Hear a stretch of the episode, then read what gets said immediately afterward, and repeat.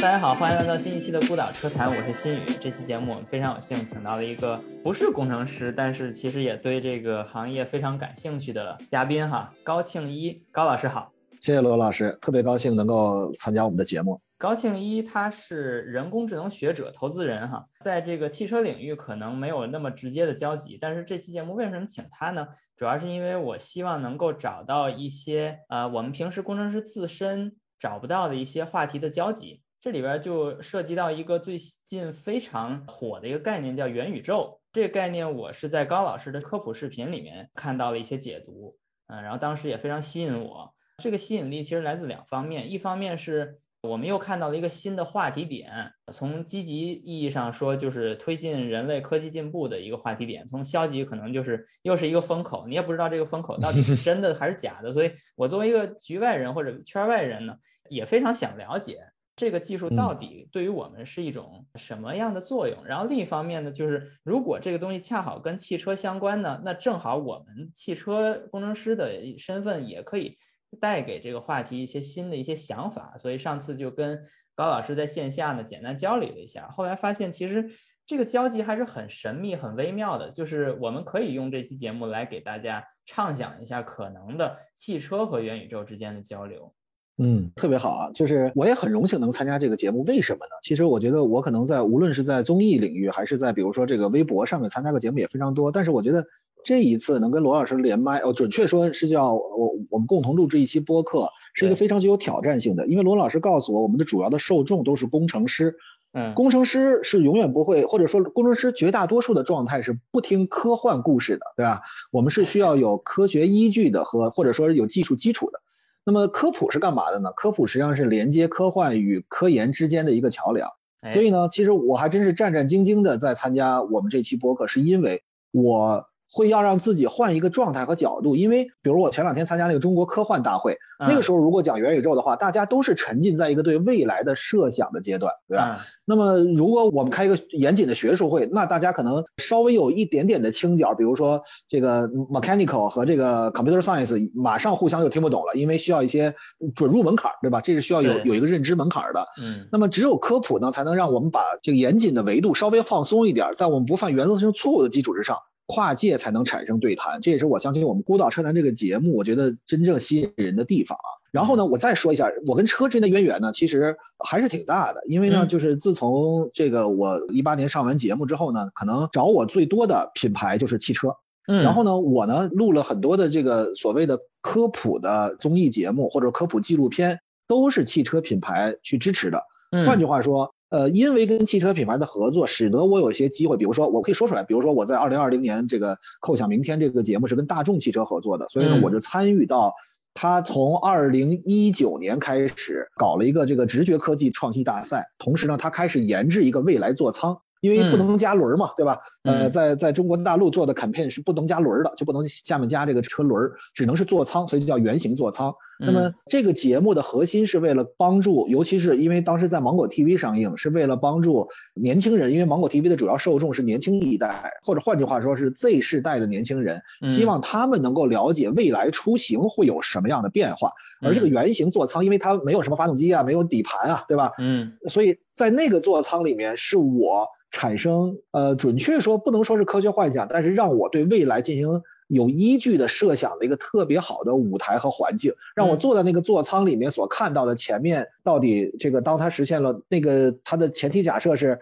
它支持 L 五级的这个呃甚至是无人驾驶这样的情况，所以它的前面的座椅是可以往后转的，四个人可以就像在火车上一样打麻将的那个状态啊，所以它会给了我一些机会，让我看到不同的品牌，同时我也跟这个呃沃尔沃也合作过，然后这个林肯也合作过，所以我也看过各种各样的车所。做的无论是智能化的设备，还是它作为一个一辆，比如说最近和我合作的是这个 Lotus，对我们不能叫它莲花，是因为它现在叫路特斯汽车，对它也是发源于英国的嘛，它是具有一个非常好的一个跑车基因的一个赛道基因的这样的一个车，它应该是有有一个新的叫 Type 幺三二，嗯，它是在二零二二年上线的，是一款 SUV，但是是纯电的。然后呢，我看到这辆车，尤其呃上次跟罗老师聊的时候，是因为我参加广州车展去看的他们的一个那个呃 One of One 品鉴会，嗯，结果呢，这个就是咱们这一次正式录制之前几天，我是参加他们北京站的，我甚至差一点就是在那个车上面就已经能放音乐的感觉，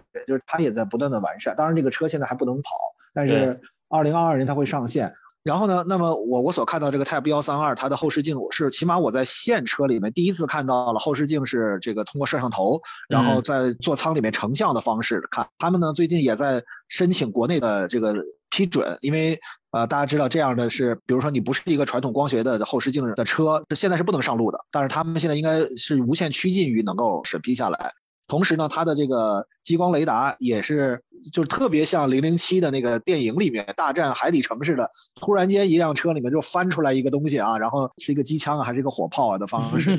而且我就问你，为什么叫 Type 幺三二？你这有什么？他说这是从 Lotus 开始有，这是第一百三十二款。那么它的下一款叫 Type 幺三三。我说你们这是我觉得最简单的，比那 A 八和 A 六还容易对吧，你排着号来。对 对对。其实现在这个我们街上如果还能在英国能看到，就是那 k a t r u m 就是卡特汉姆的一个，就是长得跟特别古董的一个小跑车，然后比那个 MX 五那种车还要简单，就是一个骨架的车。那个车其实在历史上就叫 Lotus 七，其实那就是 Type 七哦。所以其实它是真的是从一开始就一点一点那么上来的。那是非常有意思，我觉得对，而且那个一会儿我们在在聊座舱的时候，我再展开。我刚刚所说这一段呢，实际上是回应罗老师刚才的介绍，就是因为在过去一段时间里面，我们做人工智能的研究，准确说啊，其实因为三二八也也是我的好朋友，然后呢，三二八呢之前托我给他找人工智能领域的老师，说给他讲一讲人工智能，然后呢，我说那不行，我给你讲，他说不不行，你的时间太贵啊，我请不起。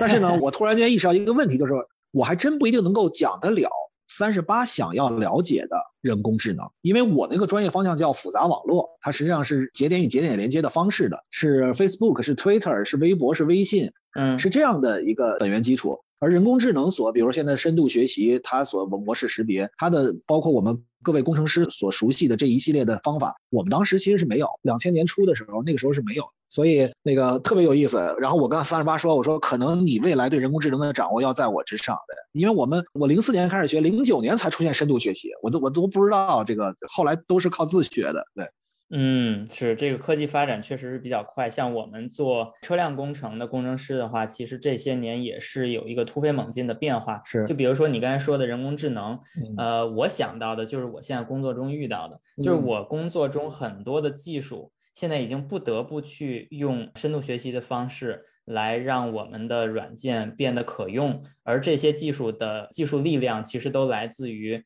无论是 computer science 呀，还是这个。Data science 的这些人，对，从他们的领域跨界到汽车领域，然后甚至我可以给你举举一个我的例子，我一一年一直到一五年吧，基本都在美国。哦，然后我在美国读机械工程的过程中，其实也见证了电动车的发迹，或者叫混动车、电动车技术的逐渐崛起。嗯，然后那个时候我们就认为未来是电动或者是混动的，所以我们就需要学这样的东西。所以我当时其实作为机械工程学院的人。我在不断的私下里去电力工程学院的教室里面，嗯啊听他们的课，嗯，但是这其实已经是我能在一五年级以前做出的最多的努力了，对。而从我一七年、一八年在工作中逐渐看到的，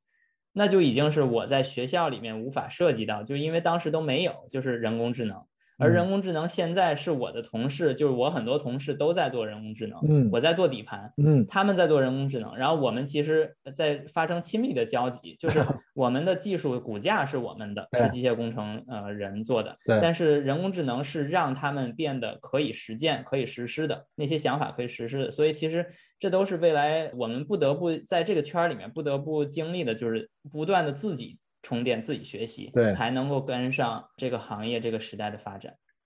是的，罗老师说的非常对。嗯，OK，那么咱们就说到这个人工智能和。元宇宙这块儿，在这期节目里面，我们想聊的话题哈，嗯，这个畅想类节目，我我不得不说哈，是我们这个节目的一个缺失，也可能是因为工程师通常都考虑安全和风险太多，我们通常都不会谈一些自己没有想过的技术，所以高老师来这边正好给我们带来一些你在之前和这些车企的合作过程中的一些感受，还有你你能想到的一些人工智能和元宇宙在汽车领域的一些畅想。谢谢罗老师。其实啊，这个呃，我的一个整体感觉是，就是未来出行，各位一定是专业，各位一定比我更要懂。比如说这个传动是什么样子，发动机里面到底会有什么样技术的演化或者推进。嗯，甚至大家也会知道，比如说现在是燃油，比如说未来会变成新能源，甚至还可能是氢能源，对吧？现在我我因为我也见了几个企业，现在在做。货运车的氢能源作为燃燃料，当然我不知道它怎么解决氢的存储和运输，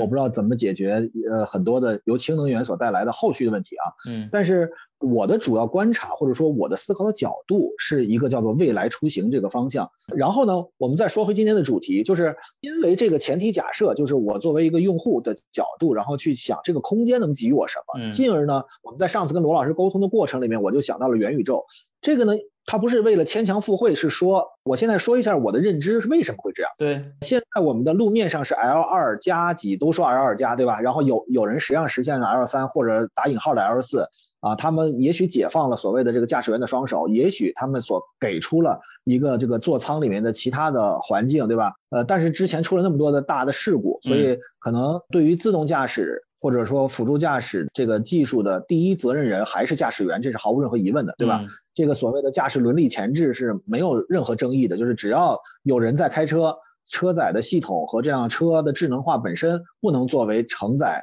你决策，或者说哪怕他决策之后的后果的一个主体，对吧？是，呃，也不应该是车企，也不应该是那个是那个程序的设计者，而是你开车的人，因为 you are the supervisor，对吧？一切是在你的 supervisor 的之下才前进的。对，但是呢？因为我看到了大众那个圆形座舱，它呢给我的介绍是这款车当有底盘、当有 L 五的这无人驾驶的时候，它是合理性存在，就是它让我对一些我不知道的和我无法掌握的信息先做了个冗余排除。换句话说，怎么实现我不管，但是它给了我一个在这个里面你畅想的机会。我觉得这一点其实就是我为什么会联想到元宇宙就是这样。那个车呢？前面的两排座椅都是可以翻过来的，跟后面的两排座椅组合在一起，一个家庭可以在那儿玩。对，然后呢，它的两侧实际上是这个出乎我的意料，它的两侧并不是屏幕，而是光学的一道条，它只是一个装饰。因为原来在我的印象中，如果是无人驾驶的话，车里面所有与外界联系的玻璃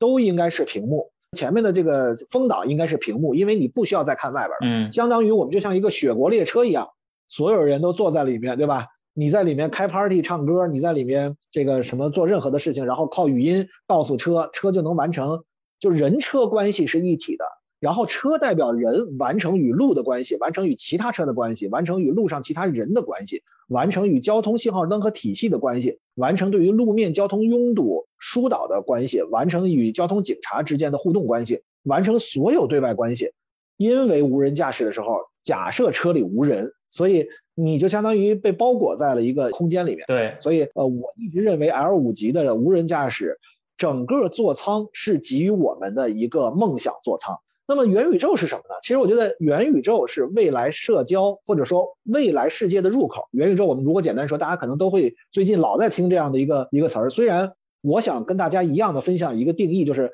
区块链刚出来的时候，会有一大批投机分子进来，然后利用区块链的概念，最后成了炒币，成了挖矿，嗯啊，成了这个各种各样的呃非法的事情，对吧？然后呢，他们要博取了暴利，但是并没有核心推动这项技术发展。但是客观说，区块链技术这个 peer to peer 的 network 这样的方式，其实我个人认为它是未来技术发展的非常重要的一个部分，分布式的存储。然后呢，我们再说元宇宙，现在也是有一些投机者，比如进来就开始炒 NFT 的艺术品，现在进来就开始炒游戏，就开始炒呃元宇宙所衍生出来的很多什么虚拟房产呀，什么这样的交易。我对这些事情不太感兴趣，但是我对一件事情感兴趣，是人机交互方式的迭代，在未来元宇宙可能是我们人与人之间交流，人与车之间交流，还有我刚才所说的车代表人与外界交流的一个入口。为什么这么说呢？比如今年有这个 Roblox 这个东西，对吧？Roblox 它是一个游戏，在美国十七岁以下的孩子，我看到一个数据是百分之七十五，这个我觉得罗老师可以 background check 一下啊，我这个或者各位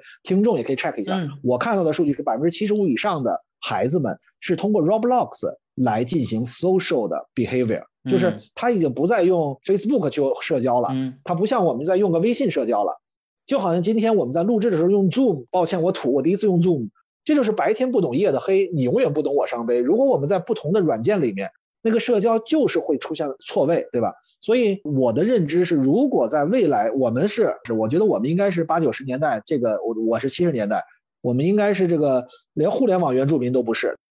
我是九零的，所以我大概赶上了一个原住民的这么一个头儿。对，哎，嗯，这特别好，就是我呢是电话的原住民，对吧？然后可能八八零年是互联网原住民，九零年就开始是移动互联网原住民了。对。但是现在的 Z 时代都说老了，现在的包括我的宝宝二零年的，我就觉得他们未来也许是元宇宙的原住民。为什么？比如说，当现在我们有了微信，好像觉得大家 QQ 已经很很久不用，但还有一批人用，对吧？当我们有了这个朋友圈，已经没有人再发 MSN，MSN 就被淘汰了，对吧？那么现在我们拿手机，更多的是移动互联网的这些 social 的 app 之间的交流，而越来越少的人打电话了，或者发短信，对吧？写字更少了，所以。这样的演化，有时候大的潮流来了，我们是阻挡不住的。所以，元宇宙可能是未来社交的入口，这也许是未来一种可能。我们不能否定它可能是百分之零点一，也可能是百分之九十九，但是它是一种可能。那么，如果元宇宙是未来社交的入口的话，嗯，那其实在这个座舱里面，我个人认为它就是我们进入元宇宙的入口。为什么呢？就是现在我们拿一手机，因为它连接到了背后的移动互联网。我要想跟罗老师跨着国境的聊天，必须得通过一个手机或者一个 Pad，对吧？或者一个电脑。对，我得进入到这个移动互联网，我才能连到我住江之头，君住江之尾，终日思君不见君，共饮一江水的可能性，就是通过这样的技术把它连接在一起了，不需要那些古诗词的缠绵了。就是我其实真的觉得，就是我们是通过这个手机，但是手机背后连接的是您。我想玩的，起码这两个小时，我想聊的不是这个手机。而是背后的你，对吧，罗老师？对，找是人跟人的连接的一种方式，一种渠道。没错，嗯。而如果这个在未来，我们的入口变成了车，因为我一直觉得座舱是，我说的是座舱啊，不是现在的车。对，座舱是居家空间、办公空间以后的第三空间。这个概念呢，我相信大家也经常会听说。那么这个第三空间，我的理解就是。当你不需要驾驶了，当你不需要对外界，就是代表你与外界交互的这个权利和义务和责任转给车了之后，嗯，我们在那个里面其实要干的事就跟我们在家里干嘛呀？要么你就娱乐呗，对吧？你跟家里要么就休息呗，对，要么我们就像这样的精神这个饕餮盛宴呗，你得有个事儿干，对。而这个入口就是那个座舱，对。所以我的我的理解，它就是也许就是我们能够进入到元宇宙的一个入口，是。我觉得这个设想哈，其实对我们汽车工程师来说，特别是那些做自动驾驶和智能座舱的工程师来说，给出了一个方向。而这个方向可能我们在做深入的科研的时候没有仔细想过。但我觉得这个终极目标如果画出来的话，这其实对于我们工程师来说也是一个很好的一个启发。当然，我要纠正一下刚才高老师说的一个概念哈，就是工程师不看科幻片儿哈。这件事是错的啊，因为我认识很多工程师都爱看科幻片。我觉得当工程师这件事儿其实也是源于好奇心，然后看科幻片儿也是源于好奇心。有时候看科幻片儿，我的感受是，当然我可以说我是一个科幻片儿的爱好者，但是我也没有看过很多哈。就我在看的时候，我的感受其实是跟和高老师在说这个智能座舱和元宇宙其实是类似的，就是我可能会想。我们应该未来是怎样？但是我该怎么想？然后电影它带来的一个效果就是，你不得不在电影中用视觉的方式呈现出所有你想到的和想不到的事情。就比如说，大家都爱看《三体》，包括我自己我也看《三体》，但是《三体》从一个二维的一个或者一维的一个文字，变成一个三维的或者这种类三维的这种视觉，比如说是一个电视剧或者一个电影。它的一个巨大的困难就是，有可能它在字里行间中没有涉及到某个形态，它是怎样用视觉方式呈现。但是电影它不能拒绝这件事儿，你那个摄像机拍到了，你就要拍到。比如说在某一个天体中去看星空，它到底看到的是太阳、是月亮、是蓝色的天还是粉色的天？你可能在小说中根本不需要描述这件事儿，但是你在电影中就不得不去表达这件事儿。而这件事儿其实就是最接近。科学的一种呈现方式就是科幻，所以我觉得科幻也好像我们现在在做的这种车载的这种空间的畅想，其实是在逐渐把我们的科学具象化，而这个加速的研发或历史进程的这个过程，其实非常有魅力的。就是有可能这一个工程师没法在他这辈子去实现这个目标，比如说我们去探索火星或者探索某一个银河系的某一个星体。但是当他再去思考跨越式思考，去创造这种科幻空间的时候，他就必须要去思考这件事，然后就有可能加速一些幻想的一些实践。其实。对，哎，而且这罗老师说到这儿，我突然想一个事儿，就是我突然想了一个细节，就是跟大众这次合作吧，嗯，真正实现这个原型座舱的不是大众的工程师，嗯，就是呃大众 lead 的和 sponsor 的，但是他不是大众的工程师去做的，而是跟呃这些 startups 合作，嗯，就是比如说他的这个座椅啊，比如说我现在假设提座椅，我相信很多的工程师已经脑子里有一个概念了，对吧？比如说你是机械的还是电动的哈，然后比如什么什么这这的皮啊还是布的，那都是最浅显的，对，但是他们。用的是磁悬浮啊，座椅都是磁悬浮，座椅是磁悬浮座椅。当然，最后啊，这个除了出了个原型，它确实没有做出来，因为这个 idea 和整个路径和设计方案，因为我跟了他们一年嘛，我一直知道他们的进展，做出最大努力的。但是这顿就一条，就是你安全带搁哪儿？因为它磁悬浮一刹车你飞出去了，对吧？就是 那个它两个很难。但是它当时已经能够实现，在一个正常的成年人的体重，它能够悬浮在那儿，就是这个这个已经做出来。但是它跟座舱结合，这是我眼睛看到的。嗯，我今天说的每一句话我都负责任啊，所以各个工程师可以，呃，我说的不是幻想，我说的是我看到的。StarArps 已经结合到原型座舱，那个座舱叫众 UX 原型座舱，嗯，就大众的那个叫众 UX 原型座舱，嗯，里面它就是磁悬浮的座椅。然后呢，这个，但是它现在，因为它毕竟是个座舱，是不能出去的嘛，对吧？但是如果真上路了，它这个磁悬浮怎么有安全带保障它的安全，这是一个重要问题。嗯，但是这一点，可能我刚一说，大家会认为这是个设想，这是个纯粹在脑子里的概念。但是我看到的是它落地，而且是一些创新型的小企业，反而它做的很好。而且我觉得啊，以后这个大企业的二次创新，或者说第二曲线，比如说像车企。我甚至觉得会有一种新的方式，是跟一些专门做一件事情的，在这个行业里的这个中小企业，甚至是小微企业合作，去完成一件工作。这个是很有可能的。嗯，对。然后呢，这个里面，比如手势互动系统，这个我觉得我们大家都能看到。比如说华为，我现在用这手机也是，你伸手，他就说啊，你要拍照还是什么？那个的手势互动系统，它是对你的两只手完全建模。然后它是可以操控方向盘，就是它是可以操控。当然，没有人会用它操控方向盘，对吧？嗯。你这个为什么开车的状态下你要手离开呢？对吧？但是。当你想控制，比如说这个远端啊，或者说有有什么其他方面的指示，或者说你不方便用嘴说，比如说咱们俩现在正在录制这个播客的时候，我的手机已经来了三个电话和两个那个是视频会议的那个的通知，但是呢，我会发现我我有时候，比如说这个信道站住了，但是我现在手在这白活呢，你发现没有？就是我一边说话一边白活手，我刚刚突然间一边录一边想，哎。我虽然通信信道被占住，我的嘴在跟罗老师沟通，那我的手还能啊，对吧？就是你每个人这个穷这个，当他原型座舱是实现你的一些功能，你的手就可以去告诉机器，比如说我正在开会，我不能说打开音响或者说调高温度，我可以用手势啊，他那个就可以用手势调高温度，车舱温度。我一开始特别不理解，我说这玩意儿一个按键就能解决的事情啊，不行，我拿语音就行了。我今天就刚刚这一秒钟以前，我刚刚觉得。太有用了，对吧？我这儿咱们俩聊，手机被占着了，我我嘴也不能说，嗯，而且我现在录制了，我也不能说一句，我说，哎，调高温度，对吧？但是我的手，我可以通过一种手势，就跟潜水员是靠手势告诉他的伙伴，对吧？我应该要上浮啊，要下潜。所以这个第二个创新是我觉得，而且这我是眼睛看到的这样的创新，所以这个其实。我们说智能化，其实我一直觉得，就是人类的想象力，有的时候，因为你知道，其实这就像说，比如说，呃，盖楼建筑设计师和这个结构工程师，对，是天天打架那种，对，对吧？我听到最有意思的例子是大裤衩就是央视大楼，它设计完了之后，结构工程师说啊，那你设计的，你让它立住吧，对吧？然后呢，他设计的费用可能都不如他那个结构的费用高，因为这种奇形怪状的能让它立住是一个非常大的一个一个事件，所以。想象跟实践永远是有天然互斥的，但是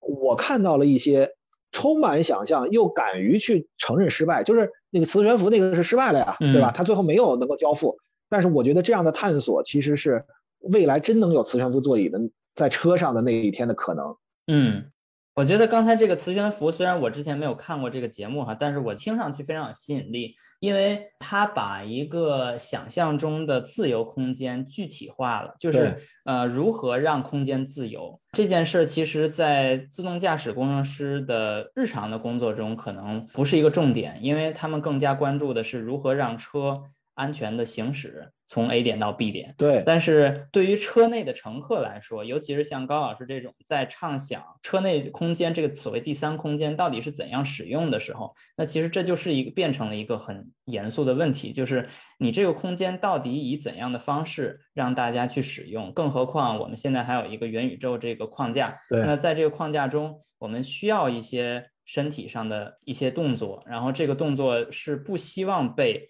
这个空间的原始的这种行驶状态所打破的。那所以其实我们就涉及到了从视觉上，我们希望放一些屏幕，然后让你的空间显得啊像是另一个空间。这样你可能你不希望看到你周围的是路灯啊，或者路啊，或者行人或者自行车，你希望看到的不是这些，你可能希望看到的是你打游戏的某一个空间。或者你进到了一个会议室，然后这个会议室长得是什么样的？OK，这些我觉得包括我自己哈，我之前都玩这个 Quest 这个这个呃无线的这个 VR，这个其实给了我很多的想象。其实我觉得这个就是我在跟高老师想这期节目主题的时候的一个出发点，就是我见过什么叫 VR 和 VR 会议室，嗯，和 VR 娱乐空间，不管怎样怎样，但是这个东西如何去投射到？一个有限的，甚至在行进中的汽车内部的这个有限的空间中呢，那其实当想到这件事的时候，我就想到了我自己的工作。这是什么呢？就是我现在的工作其实是在做这个半主动悬架。嗯啊，然后之前我的工作是 ESP，然后这些都是底盘控制的一些技术。这些技术它们的功用其实就是让这辆车以一种形式来行驶。比如说 ESP，它是保证。车辆在达到极限状态下，比如说极限过弯，嗯啊，或者极限制动，或者极限加速，这些情况下，让它保证不要脱离极限，不要超过极限，因为超过极限就是失控，失控就是增加安全风险，然后有可能撞车或者死人。对。但是如果能够在一个 ECU，也就是电子控制单元里面去计算出。这辆车目前是以怎样的方式行驶？那就在嗯没有到极限或者突破极限的时候，有效的控制它，那就可以做到在 X 和 Y 平面。像我们经常会说 X 和 Y，X 其实就是前往前行驶，哦，然后 Y 呢就是侧向，比如说漂移就是一个 Y 很大的一个动作。那 X 跟 Y 在 ESP 里面就是它控制的这两个维度。然后我现在在做的这个半主动悬架呢，其实就在 Z 向，Z 向就是上下就垂向。就是你坐着站着这个方向上，那这个方向上它是怎么控制呢？那就是通过它的避震器和弹簧，还有呢过弯的时候可能会用到这个防倾杆。那不管是用哪种方式，它最后想达到的效果，如果从舒适度的角度哈，就尽量让这个车像你刚才说的别克那样去隔震。对。当然，你那个别克有另一个问题，就是它因为一直忽悠忽悠着开，那说明它的避震器太软。对，这这也不是说很好的隔震哈，这也是问题，这也是它的问题。但是咱们不去讨论别克的问题，咱们就在说，就是如果你刚才想象的这个自由的呃元宇宙的入口这个空间，你希望让它尽量真实的还原它想还原的，比如说是一个。办公室或者一个会议室，对吧？或者一个娱乐的一个场所，对。那你绝对不希望的是这个场所在不断的地震，对吧？对。然后，如果它因为你过了一个，比如说减速带，或者过了一个坑，因为你自动驾驶，毕竟你不能修路嘛，对吧？那自动驾驶你有什么路就开什么路，对。所以这时候你希望尽量把底盘的这些震动去消除的话。那其实你就用到了我们现在在提到的这个半主动悬架，或者未来可能出现的全主动悬架。哦，那这个技术是干什么用的呢？就是在你行驶的过程中，通过一种算法来尽量让它的电子控制单元去给出合理的每一个车轮的避震器需要的阻尼和空气弹簧需要的刚度。然后当它给出这个控制的时候，那我们会得到一种效果，这种效果叫 sky hook，叫天钩。这个天钩怎么理解呢？就是想象一下，在天上啊，很长很长的一根线，然后有一个钩子，然后这钩子呢钩在你的车体上，然后这时候你车体跟四个轮儿，我们通常会管这四个轮儿以及跟它连接的这些部件呢叫做簧下质量，就是弹簧之下的质量。然后在弹簧之上的这个车体和这个座舱和乘客呢，我们管它叫簧上质量。嗯，这一辆一吨的车呢，一一般来说都有九成都是簧上，还有一成是簧下。嗯，那这个簧上跟簧下通过这个天钩系统呢，就可以实现一个分离。就是这个现象在什么时候会出现呢？就有时候你去看这个每年一届的这个巴黎达喀尔拉力赛，那些非常软的悬架的这些拉力赛车。在行驶在沙漠里边的那坑坑坎坎的那些空间里面的时候，你会发现它的轮子上下跳动，但是车体呢是平的，那么行驶在那个空间上。那这时候这就是一个非常好的天沟效果。当然，这个天沟效果不一定是拉力赛所有车都是这么做的哈，只不过那个是一个非常好想象的一个画面。那天沟效果其实它的终极形态就是坐在车里面的人感受不到地面的沟沟坎坎。其实从这个角度讲，我们两位的这个畅想，其实就在汽车工程的实践中可以得到实现。就是我特别感兴趣，就是您刚才说，就是相当于它是在根据无论是路况还是车的当时的情况，然后对避震内部的控制，让它去，比如说应该怎么样去让皇上的乘客更为舒适，对吧？那它这个数据是需要什么样的数据？它如何能够预见到前面它会不会有一个坑，或者说前面它会不会有突然间一个 sudden drop？对这个，我觉得就是一些很具体的工程实践的内容。我相信也是为什么我这次要请你，而不是请一些科幻作家来。嗯，因为 你是有工程背景，你是会深一层思考这件事的。我觉得这个问题提的特别好哈，就是如果你想要看到未来的路，比如说未来一两米的路，或者你远一点的话，那就是比如说你设定一个从这个三里屯到机场，比如说你设计这么一个路，你希望在规划路的这种 x y 平面规划路的同时，你也去了解 z 项，对吧？那这有两个未来，一个是短期未来，就是你一米两米之前啊，它有没有坑？然后一个是就是呃几公里之内它的这个路况是怎样的，对吧？这两个维度我觉得都可以讨论一下。比如说这种短的一两米的左右的这个，这个呢有两种方式，一种是有预判的，它可以用车上的那种摄像头来判断离车一两米的这种减速带或者坑，然后让车的避震做一个改变，缓和一下震动。然后另一种是没有预判的。啊，我目前在做这种，然后它就是用车身的高度传感器和加速传感器，嗯，来实时判断这个当前的路面，嗯，然后来控制避震器来做一些控制。那这个其实我们如果做的比较好的话，也是可以做到。目前就是在行驶的过程中已经非常舒适了，这个就很好了。当然做到所谓的第三空间，这可能还难一点。然后你要再说到那种路径规划，就是在几公里范围内的那种预测呢、预判呢，那这个工作量可能就要大很多了。这就不是车企能做到的，就是你需要对现有的路面呢进行建模，这个不是不可实现。甚至现在其实，比如说凯迪拉克呀、福特呀，都会找相应的这种高精地图供应商。这些高精地图供应商，他们会把他们的普通车开到路上，然后用一种叫 lidar 这种光学的这种雷达，用这种方式呢，激光雷达，激光雷达它会去扫路面，然后它扫路面之后，它会把整个路面当前的这个信息呢，就记录在一个 GPS 的这个信息库里面。当然，这种信息的建立，这个数据库的建立是很难的，而且需要很多人力物力。但是目前的建立表示，已经在北美市场呢，通用跟福特呢可以做到，就在一些高速公路上。可以进行脱手的自动驾驶，也就是所谓的 L 三，也就是驾驶员辅助系统和自动驾驶系统这两种系统之间的那个状态。驾驶员需要看路，但是只是在紧急情况下需要看路，就是在不紧急的情况下呢。你就可以不看路，比如说看报纸啊、玩手机啊都可以。那这个过程中，他会给你提示说：“哎呦，待会儿有一个非常急的弯啊，我这个车处理不了了。”但是他会给你十秒左右的时间让你去接管。那这个过程中还是可以接管的，这就比目前所谓 L 二或 L 二加就要好很多。因为那个的话，就是真的这一秒就要告诉你下一秒就要撞了，然后你再去接管，你就已经没有时间了。这个 L 三就是比 L 二价值多在这十秒左右的这个接管时间。OK，这个不说的话，就是其实我的另一个想法哈，这个是我。自己的一个出发点就是我是一个赛车爱好者，所以我有时候呢会在家里边玩我的模拟器。这个玩模拟器这个工作呢本身其实就是一个纯爱好，跟我的工作没有直接关系。但是在模拟器里边，为什么我可以在世界上找很多赛道来来玩，而且玩的很真实？甚至现在的一些 F1 车手都是从模拟器开始他们的赛车经历的呢？就因为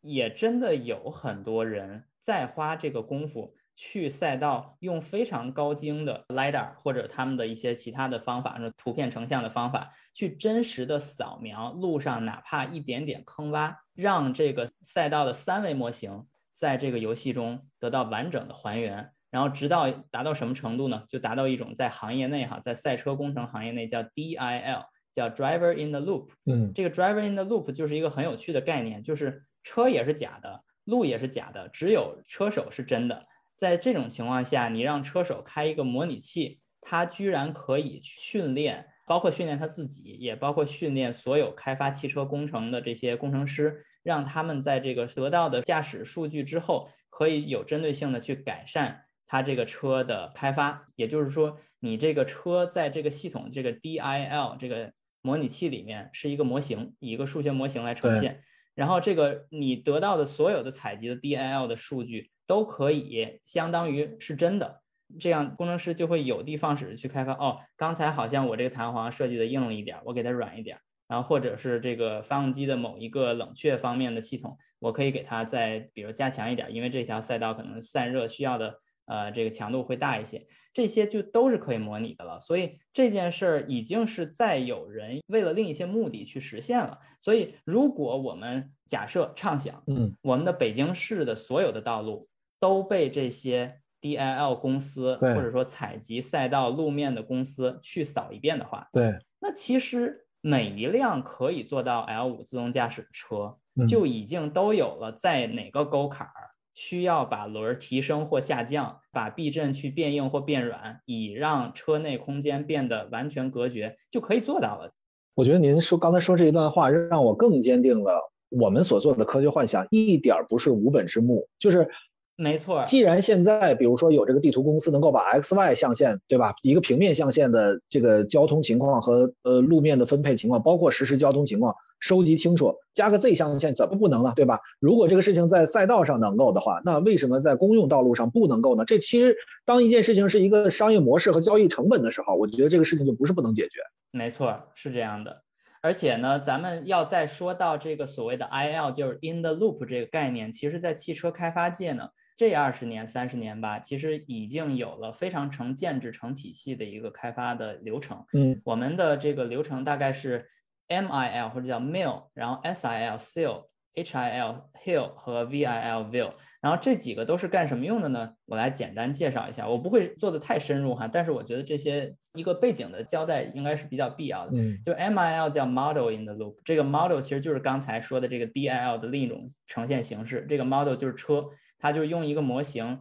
来把一辆车去完全建立一个模型，然后这个模型呢，在一个 loop，在这个模拟的环境里面呢去做一些测试，然后还有呢高一点呢就是 seal，就是 S I L，就是 software in the loop。嗯，这个 software 指的就是我们去做封装的，在这个软件层面去做封装的呃一个软件，然后进入这个测试循环里面。然后再高一点就是 hardware in the loop，这时候就会包括，比如说 ESP 的 hardware in the loop 就是一个 ECU 控制单元，然后四个刹车卡钳，然后主缸，就这些东西都是真的。然后剩下的，比如说车体呀、轮子呀，然后这个发动机啊，这些东西都是假的。那再往上就是 vehicle in the loop，vehicle in the loop 其实就几乎相当于真实的驾驶了。嗯。但是你这个车是真的，但是测试的那个目标是假的。比如说你这个路上可能是一个空旷的一个机场。但是呢，你在这个测试环境里面，你就假设前面来了一个行人，这时候你一点鼠标一点，哦，这前面出了一个行人，然后你这时候我们测一个 AEB，比如就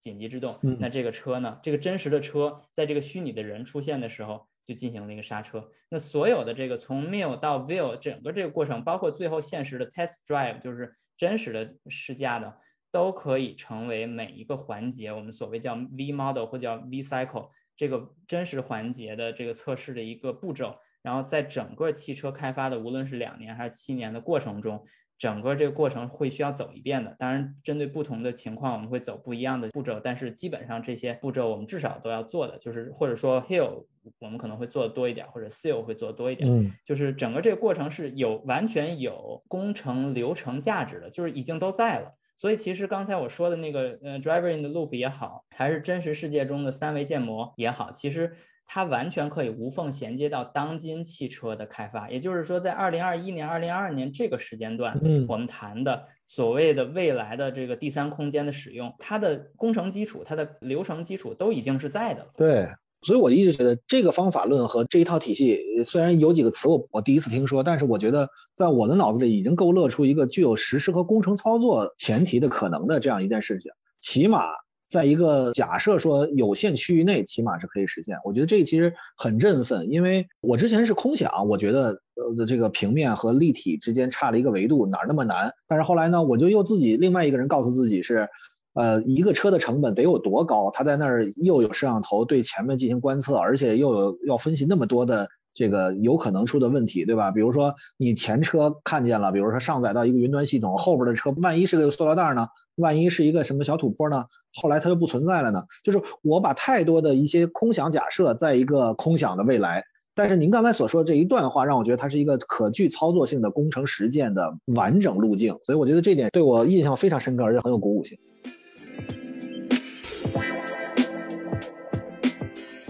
咱们再说，稍微再说另一个点哈，我觉得另一个点也是有价值的，就是当我们在讨论自动驾驶的可实现性的时候，我们会讨论。到底这个车是以怎样的方式去识别周围物体的？嗯，然后它是怎样去实践自动驾驶这件事儿的？这这个其实我作为这个从业者哈，虽然我不是做自动驾驶的，但是我也接触一些这样的人。嗯，就是我们会看到这个市面上有各种各样的声音，有些人说一定要用 lidar，嗯，但是有些人说 lidar 太贵，嗯，然后有些人说要用视觉，然后有些人要说用高精地图，到底什么是对的？这件事儿我没法回答。但是从我目前的角度。我的理解是，如果我们按照一个车是应该跟一个人一样驾驶这件事来说，我们不应该去把所有的重点都放到某一种感知设备上。就比如说，最近我经常听说的，就是很多工程师以及一些圈外人都会引用伊隆马斯克这个特斯拉的这个 CEO 的一个话哈，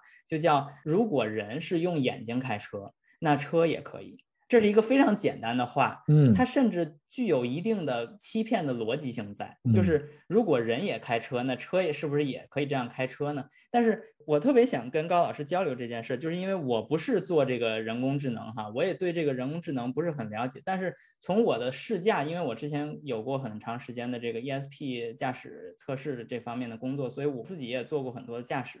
从我试驾的角度啊，就是对于这个路面的判断，在人这一端哈。它并不完全是用眼睛。嗯，我听说你上周刚刚做了这个试驾培训是吧？赛道驾驶培训。对。所以其实我也想跟你交流这件事，就是在你的驾驶培训中，你觉得只给你眼睛的话，你能开赛道吗？你是怎么看这个问题的？呃，我非常惭愧的是，我们还在课本的教学的过程里面，还没有让我真正 真正接触，因为那个车很贵啊，而且马上就要去香港参赛，所以还是在这个跟我跟上次跟您谈的过程，虽然我进行了专业培训，但是我觉得我这个完全还没有入门。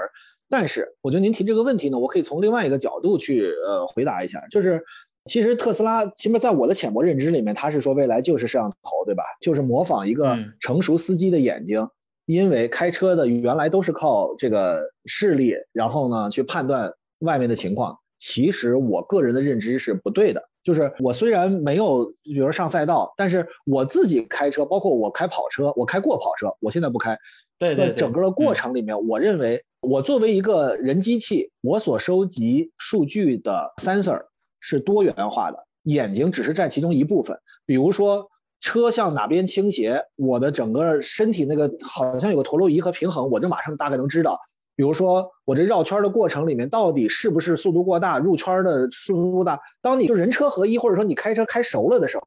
你那种身体能够感知到车的状态，所收集的数据是大量的，绝不是就眼睛。眼睛如果登到了眼睛，那其实很多时候是考你的应激反应能力，就是你看到了障碍物，或者你看到前方情况之后。你传输到你的大脑中枢神经做出决策了之后，再反馈给你的肢体，你再传给车，是考察这个过程。就是你要反应快，可能快点。但是有的时候呢，我们在开车的过程里面，车和人，包括你对车的熟悉了之后，车的动力、车的这个加速度，然后包括转弯的过程里面的这个速度，人是结合你的经验，是有一套建立模型的体系的。我不是很同意，只能用眼，或者说用眼睛就能收集到足够的信息。是一个老司机，或者说一个赛手，对于车的认知把握，对于赛道的了解，对于车开起来之后的那丝飞驰的感觉的感受的认理解，这些建立起来是一个多 parameter 的一个模型。只不过是哪个权重高高一点？为什么你会说，比如像我一样菜鸟的，刚刚想入门的一个所谓的赛手，为什么不行？为什么不让我碰车？我我觉得就是。我虽然大致的有这种感觉，但是就跟你直接开，咱们说一个那个那个没有任何其他意思。当你要开兰博基尼的时候，你是不可能直接开的。我到今天没有开过，但是你 GTR，你得先从 GTR 开始感知到高速和跑车环境下人车怎么样去融合的这样的过程。你在 Goodwood 你开过对吧？或者你大概能知道这个 Lotus 当年是怎么回事，你才能有可能在后来你才能建立自己对这个车的模型。所以我觉得为什么会出现那么多大的事故？说这个人啊特会开车，但是一开一跑车出去，邦机就撞了。其实我我我是认为收集每一个人机器，就是那个驾驶员这个人机器。它收集数据的 sensor 是非常多的，远远不止他的眼睛。对，其实咱从这个自动驾驶的角度，我自己其实也呃，只能说就是简单尝试过去学习一些自动驾驶基本原理哈。这里边有一个概念叫 perception，嗯，然后这个 perception 也就是他们说的这个所谓叫感知，但是这个感知其实在在理论上，在这个书本里边，它是包括两块的，一个是这个车自己在哪儿，叫 localization。还有一个叫周围环境感知，叫 environment perception。那这两块其实都是很必要的。对。而这里面这个视觉其实就是向外的，就是从车向外看的。那车如果向外看，能不能一定确定自己在哪儿呢？这个是不确定的。对。就是你自己首先要知道你的车头对的是，比如说路的朝向，还是跟路有一个夹角，对吧？还有就是你在这个路上是偏左一点、偏右一点，这个什么的，这些就是完全你需要首先对你自己车有一个概念。同时呢，车它既然是车，它就有一个速度和加速度。对，那这个速度和加速度，它也不是一个摄摄像头能告诉你的，因为摄像头是往外看的。对，真正你这个你自己做一个驾驶员，你在开车的时候，你是怎么样感知速度的呢？其实有一个东西是伊隆马斯克在这个言论中故意忽略的，就是我们每个人都有一个小脑。嗯，对，小脑它在这个人的这个运动上，无论是开车还是自己行走，还是站立还是坐下。它都有一个为你的基本的这个身体运动机能提供一个速度和加速度感知的一个功能。也就是说，如果你把一个人的小脑切除，单独让他用眼睛去判断的话，他也是没法开车的。当然，我们不会去做这种实验哈，切除某一个非常好的司机的小脑。但是我们能看到这种类似的切小鼠小脑的实验，对，就你能非常明确的了解一个人、一个一个动物。在行走和站立和坐下这个过程中，那其实眼睛只是扮演着一个向外的这种环境感知的一个作用，而对内的感知、自身的速度和加速度和位置的感知，还是需要用其他的一些判断的依据。比如说，一个比较高级的驾驶技巧就是如何判断这个车已经行驶在极限上，这件事就需要手跟方向盘的一个。呃，交互，也就是你在手上要感知到方向盘给你带来多少的力回馈，而这个力回馈在一个好的车上，比如说宝马、保时捷，它就会把自己的车的加速度的逐渐的增大的梯度和它手上的这个反馈的力的梯度逐渐建立一个对应关系，这是一个很线性的感知的一种方式，而这种这个方式其实是一种就触觉的 touch。触觉的感知，它也不是视觉，也不是小脑这种感知，它是另一种感知。然后油门刹车也是这样，就是如果你踩刹车，你为什么会踩着踩着你发现哎呦刹不住了，你就要多踩呢？对，你脚上的力的感知也是因为刹车这种液力系统，它会有一个压强变成压力的一个踏板力的转换。对，就是所有的这些都是开车的感知，而不仅仅是视觉。所以，如果我们想去理解如何造一辆自动驾驶车，从感知这个角度，我们需要思考一个非常全面的人的人机器，就像您刚才说这个人机器的概念，它是怎样运作的？我觉得这个是也是对于未来畅想的一个前提，就是你不能去瞎想，就是说我给你放足够的摄像头，然后就跟人一样，这是绝对有点荒谬的一个概念。我希望能够通过这个节目，无论是。像高老师的粉丝，还是听我们节目的一些观众，最好都能够去重新审视这句话的一个态度吧。我觉得对，而且罗罗老师刚才说的这个，让我想起给大家打一个比方。其实大家知道，自动驾驶做的最好的不是汽车，是飞机，对吧？在云上飞行的时候都是在自动驾驶。那么现在的三大巨头，波音、空客和咱们的中国商飞，对吧？咱们先说前两个，开空客和开波音是完全不同的。呃，你要是一个波音机型的驾驶员，哎，大家知道这个坐开飞机是你要么学空客，要么学波音，不然你还得再重新，就是你学波音七三七，你要想开波音七七七，你还得增你的驾照，就跟咱的 A B C 本似的。你如果这两套系统之间切换，就跟重新学一下一样。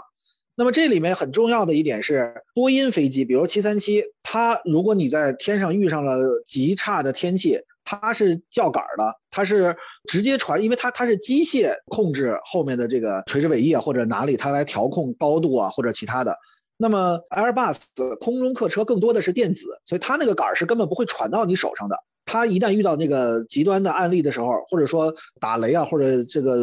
乱流啊，或者说什么这样的呃情况的时候，他驾驶的时候是驾驶员控制那个杆儿是没有那么大的力量反驳的。换句话说，就是要平时的时候开波音是非常累，因为什么就是大体力运动，你要搬那个驾驶杆儿是很费劲。但是呢，如果这个气候很好，它这个优势就不明显。但是气候一差了呢？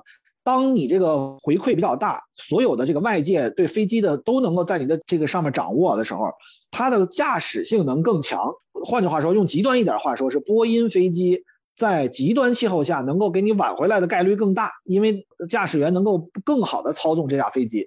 但是呢，空客那边呢是它很稳，就是你要是没有什么极端的气候呢，它就特别稳，就是飞行员开着就跟开那个模拟舱似的。遇到极端气候呢，它也没有问题啊。我说的都不是大安全问题，而是说外界的信息有多少通过这个杆儿，比如说失速之前它要叫杆儿，对吧？嘎就开始那个那个动，然后开始有声音。但是那个空客那个太过于过于电子化，它没有像机械那样的传导给你，所以呃驾驶员吸收的信息或者说获得的数据就会少，就是它单说从这个驾驶杆儿上的体表反应就会少，所以这两个是极为不同的。两个情况，如果你问一个驾驶员或者飞机的这个飞行员，他会告诉你这两个大概是这么一个感觉，特别像罗老师刚刚所说的，就是你到底什么样通过机械性的方式传递给你，无论是方向盘还是周围的这些外设设备。我觉得这个这次请高老师非常有意思啊，就是能够给我们带来呃非常有意思的一些畅想，还有其他行业的联想哈。我也不知道这个学自动驾驶的人是不是也也去考虑过这个空客跟波音的 这两个飞机的驾驶的区别哈。但是我觉得都是非常有意思的一些关联哈。本期节目我觉得就可以先聊到这儿了。好，呃，这个聊内容都非常有趣，而且高老师在自己的这个领域的一些感知哈，一些观感，我觉得也是非常。值得我们圈内人去了解、去体会的。呃，我们这期节目就先到这儿。好，谢谢罗老师，也谢谢各位听听我博博客的我们的朋友们，谢谢大家。嗯，那这期节目就先到这儿。我是罗新宇，我们下期节目再见。OK，拜拜。